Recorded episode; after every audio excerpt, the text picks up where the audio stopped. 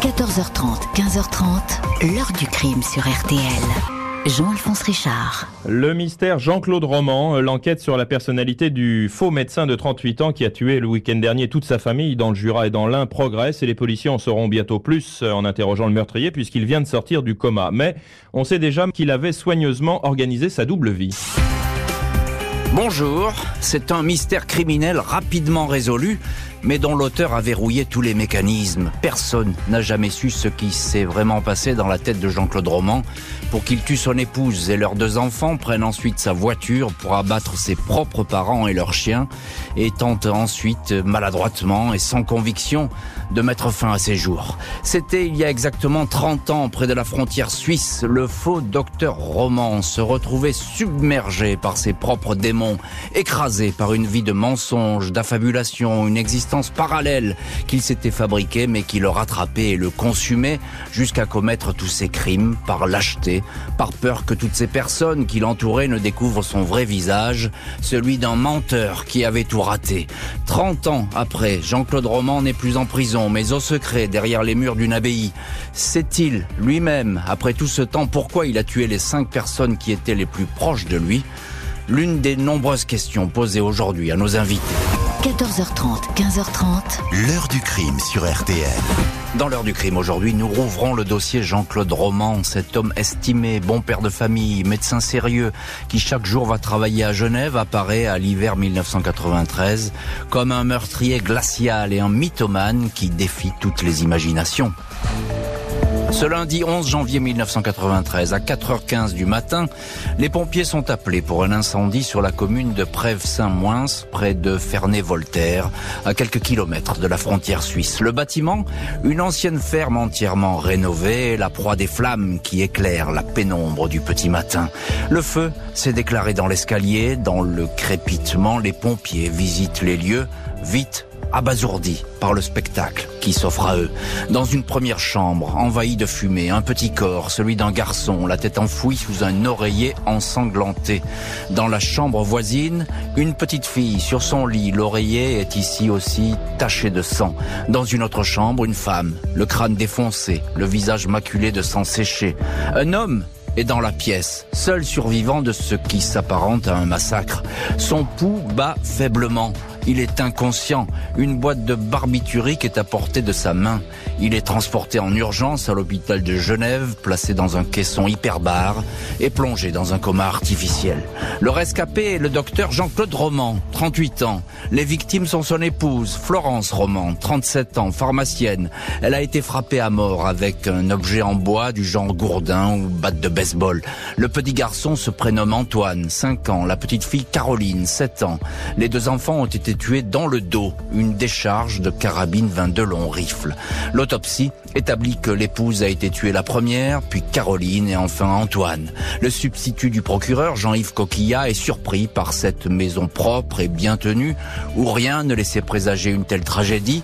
Dans la cuisine, un dessin d'enfant est accroché au mur avec ces mots ⁇ Papa, je t'aime ⁇ les gendarmes ne sont pas au bout de leur surprise. Aux premières heures de ce même lundi, ils sont appelés en urgence à 84 km de Prèves-Saint-Moins, à Clairvaux-les-Lacs, dans le Jura.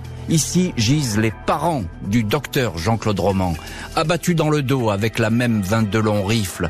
Le père, aimé, est retrouvé à l'étage près d'un radiateur, la mère au rez-de-chaussée. Le tireur a également abattu le chien de la famille, un labrador. Tous les soupçons se portent sur le rescapé, Jean-Claude Roman. Il semble avoir abattu tout le monde avant de tenter de se donner la mort en incendiant la maison. Après avoir pris soin toutefois de calfeutrer sa chambre et en ingurgitant des barbituriques les gendarmes savent que le samedi, dans la matinée, le médecin a été vu en train de relever le courrier dans la boîte aux lettres. Il s'est ensuite rendu dans le bourg pour acheter le journal. À cette heure-là, sa famille était sans doute déjà morte. Il a ensuite téléphoné à ses parents et a pris sa BMW pour se rendre chez eux. La voiture a été vue à Clairvaux-les-Lacs à l'heure du déjeuner. Quelques coups de fil apprennent aux enquêteurs que Jean-Claude Roman cache beaucoup de choses. Il n'est pas médecin, comme il le prétend depuis des années. À Genève, l'Organisation mondiale de la santé, l'OMS, dément compter parmi ses chercheurs ce spécialiste de l'artériosclérose. On a bien retrouvé un badge de visiteur à l'OMS dans ses affaires, mais aucune carte officielle. La situation bancaire est catastrophique. Son compte est dans le rouge, un trou de plusieurs dizaines de milliers de francs.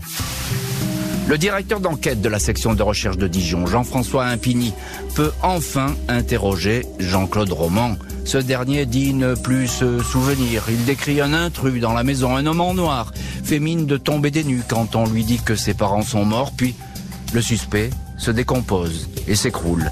Il reconnaît ne pas avoir de poste à l'OMS. Il n'a pas non plus de diplôme de médecine. Toutes ces années, il a menti, travesti la réalité, vécu sur l'argent que lui confiaient ou prêtaient ses parents et sa belle famille. Un imposteur. Il est incapable de dire pourquoi il a tué, il ne peut pas expliquer. Dans sa BMW, les enquêteurs ont trouvé ce mot écrit de sa main. Un banal accident, une injustice peuvent provoquer la folie. Pardon Chantal, pardon mes amis, pardon aux braves gens de l'association Saint-Vincent qui voulaient me casser la gueule.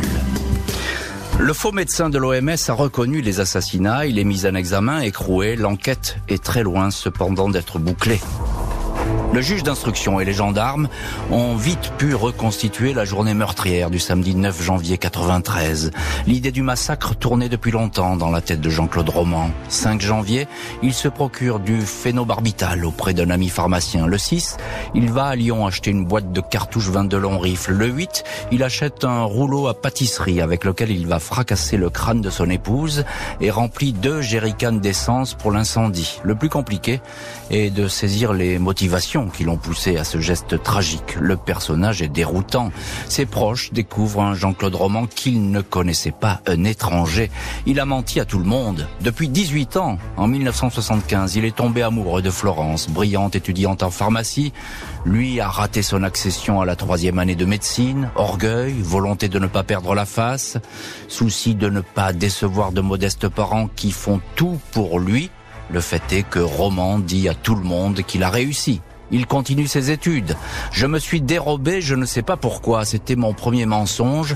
C'est là que l'imposture a commencé. Je ne pensais pas qu'elle allait m'entraîner si loin. 1980, Jean-Claude et Florence se marient. Officiellement, il termine ses brillantes études. 1983, il peut annoncer qu'il est engagé comme chercheur à l'OMS de Genève. Brillant et prestigieux premier poste. Commence alors 3200 jours d'errance. Il quitte la maison en voiture du au vendredi à 8h30, direction Genève. Il ne franchit jamais la porte de l'OMS, roule au hasard, traîne sur des parkings, des aires d'autoroute, lit des revues médicales, des journaux. Il ne peut être joint que par un beeper qu'il a sur lui. Il s'invente parfois des déplacements à l'étranger, achète alors des cadeaux pour la famille dans les boutiques de l'aéroport de Genève, puis rentre chez lui, comme si de rien n'était. Jean-Claude Roman n'a pas de salaire. Pour prouver le contraire, il continue à puiser dans le compte de ses parents. Il a une procuration. Il évoque des placements en Suisse en leur faveur. En 1984, il vend discrètement le studio qu'il lui avait acheté à Lyon. Les années suivantes, son oncle lui confie 100 000 francs. Il assure qu'il en tirera sept fois plus en Suisse. Ses beaux-frères lui confient aussi de l'argent. En 1987, son beau-père lui remet ses indemnités de retraite. 378 000 francs. En moins de 10 ans, il aurait reçu plus de 3 millions de francs, quelques 450 000 euros. Il ne déclare aucun revenu en France car, dit-il, il bénéficie d'un statut de fonctionnaire international. 1988, première alerte, son beau-père, Pierre Crollet, souhaite récupérer une part de sa mise. Il meurt quelques semaines plus tard d'une chute dans un escalier en présence du docteur Roman. Lors des interrogatoires, ce dernier nie à être à l'origine de ce décès suspect. Une femme qui lui a confié 900 000 francs les réclame aussi. Chantal D, dentiste, et depuis quelque temps son amie de cœur, quelques jours avant le drame, 21 décembre. Elle exige le remboursement. 4 janvier, la mère de Jean-Claude Roman s'inquiète auprès de son fils d'un découvert de 60 000 francs. Il la rassure, mais le piège vient de se refermer. La supercherie va être dévoilée. Il n'est pas dupe. Quand les histoires d'argent le rattrapent, il sait que le château de cartes va s'écrouler, dit un enquêteur. Jean-Claude Roman aurait donc tué par crainte d'être démasqué. Le samedi 9 janvier au soir, après avoir tué femme, enfants et parents, il a donné rendez-vous à sa maîtresse, Chantal D. Il lui a dit qu'ils étaient invités chez Bernard Kouchner, en forêt de Fontainebleau. Il a stoppé la voiture en pleine nature, l'a aspergé de gaz lacrymogène. Il voulait l'abattre avec la carabine. Elle l'a supplié de la laisser vivante. Il lui a dit qu'il ne savait plus ce qu'il faisait à cause de sa maladie, une tumeur au cerveau un mensonge, un de plus. Il l'a laissé partir en lui faisant jurer qu'elle ne dirait rien. Elle témoignera bientôt, en pleurs, auprès des gendarmes. Le faux médecin de l'OMS attend son procès aux assises. Lèvera-t-il une part du mystère sur ce personnage?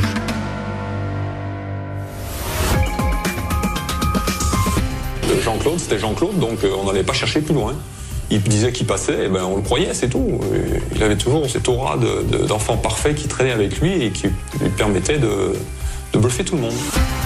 Au programme, aujourd'hui, de l'heure du crime, l'affaire Jean-Claude Roman. Il y a 30 ans, janvier 93, il tuait sa femme, ses deux enfants, ses parents, faux médecins. Il leur avait menti pendant presque 20 ans. Il craignait d'être démasqué. Trois ans après les faits, son procès s'ouvre. Mardi 25 juin 1996, premier jour du procès de Jean-Claude Roman, 42 ans, devant la cour d'assises de l'Ain, à Bourg, en Bresse. L'accusé, visage pâle, crâne dégarni, yeux écarquillés derrière de grosses lunettes, semble parler d'un autre quand il évoque son parcours, les meurtres, les mensonges incessants, la fabrication d'une vie parallèle. Quand la présidente lui dit qu'il est le déséquilibre incarné, il répond, après un long silence, ce qui est dramatique, c'est que j'ai réussi à masquer ce déséquilibre par un faux équilibre qui a trompé tout le monde, moi le premier. Il reconnaît que s'il avait dit la vérité, rien de tout cela ne serait arrivé. C'est vrai qu'il aurait suffi de quelques paroles pour qu'elle soit encore en vie, indique-t-il en invoquant son épouse, Florence. Il parle de ses parents, de qui, dit-il, il a reçu un maximum d'amour. À l'évocation de leurs exécutions, il s'exclame « Papa ?» Avant de s'écrouler et de se frotter le visage. Il explique avoir dépensé l'argent qu'on lui confiait car il était à ses yeux sans valeur. C'était l'argent des autres, prétexte-t-il. Non, c'était l'argent des vôtres, réplique l'avocat général. Sur le banc des partis civils, la famille de Florence, les Crollet sont effarés par cet homme ordinaire qu'ils ne connaissaient pas. Janine Crollet, 68 ans, sa belle-mère, laisse exploser sa douleur. Il nous a tous bernés, il nous a dépossédés. J'avais tellement confiance en lui. Je l'ai connu enfant, je l'ai vu grandir. Ma Florence, ma Caroline, mon Antoine. Jean-Claude Roman, tu es un monstre. Dans le box, Roman enfouit sa tête dans les mains pour ne pas entendre. On l'entend sangloter. Il va essayer d'expliquer ses gestes par un raccourci que personne n'accepte. Parfois, on peut dire un mensonge pour faire plaisir, pour voir la joie dans les yeux de l'autre, dit-il. C'est ce mensonge qui est à l'origine des cinq morts. Le procès du faux médecin se poursuit. Trois collèges de psychiatres se sont penchés sur sa trajectoire. Pas moins de trois collèges d'experts psychiatres et psychologues ont été mandatés par la justice pour tenter de percer le mystère roman. Au procès, tout le monde attend la parole de ces spécialistes, mais ces derniers ont bien du mal à entrer dans la tête de l'imposteur. Le docteur Pierre Lamotte évoque un fonctionnement pervers, parle de volerie et de lâcheté. Le docteur Denis Toutot affirme pour sa part la tricherie allait éclater, perdre la face c'est perdre tout, les meurtres ou le suicide quelque part, ça revient au même. Pour le docteur Olivier Laurent, Jean-Claude Roman n'est pas schizophrène, mais divisé en une partie machiavélique et une partie folle. C'est un demi-fou, dit l'expert en ajoutant, on ne saura pas la totale vérité, elle ne sortira pas de sa bouche. Mardi 2 juillet 96, après 4 heures de délibéré, Jean-Claude Roman est condamné à la réclusion criminelle à perpétuité, peine assortie d'une période de sûreté de 22 ans. Coupable d'un quintuple assassinat et d'une tentative sur son ami Chantal D. Coupable encore d'avoir détourné un total de 2 millions et demi de francs au préjudice de ses proches. L'avocat général avait demandé une période de sûreté de 30 ans tout en laissant au juré le droit d'apprécier si Roman souffrait d'une éventuelle atténuation de sa responsabilité. À l'époque, pas de possibilité d'appel aux assises, le faux médecin et assassin disparaît pour de longues années de prison. Vendredi 28 juin 2019, en pleine nuit, loin de tout curieux, Jean-Claude Roman quitte la centrale pénitentiaire de Saint-Maur. Aux alentours de 4 heures du matin, il rejoint dans l'Indre l'abbaye bénédictine de Foncombeau, une chambre de 20 mètres carrés. Ici va résider le faux docteur Roman. Le père abbé, dont Jean Pateau, fait savoir que l'église se devait de l'accueillir. En prison, Roman avait décroché un diplôme en informatique, s'était tourné vers la religion.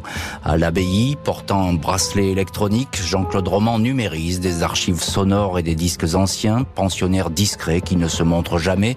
Au journal Le Parisien, l'un de ses rares visiteurs confie, il ne demande qu'une chose, finir sa vie tranquille. Il vit avec le poids de ce qu'il a fait. La famille Crollet ne souhaitait pas cette libération conditionnelle. À son procès, Jean-Claude Roman, aujourd'hui âgé de 68 ans, avait déclaré ⁇ J'ai tué tout ce que j'aime, mais je suis enfin moi ⁇ L'heure du crime, présenté par Jean-Alphonse Richard sur RTL.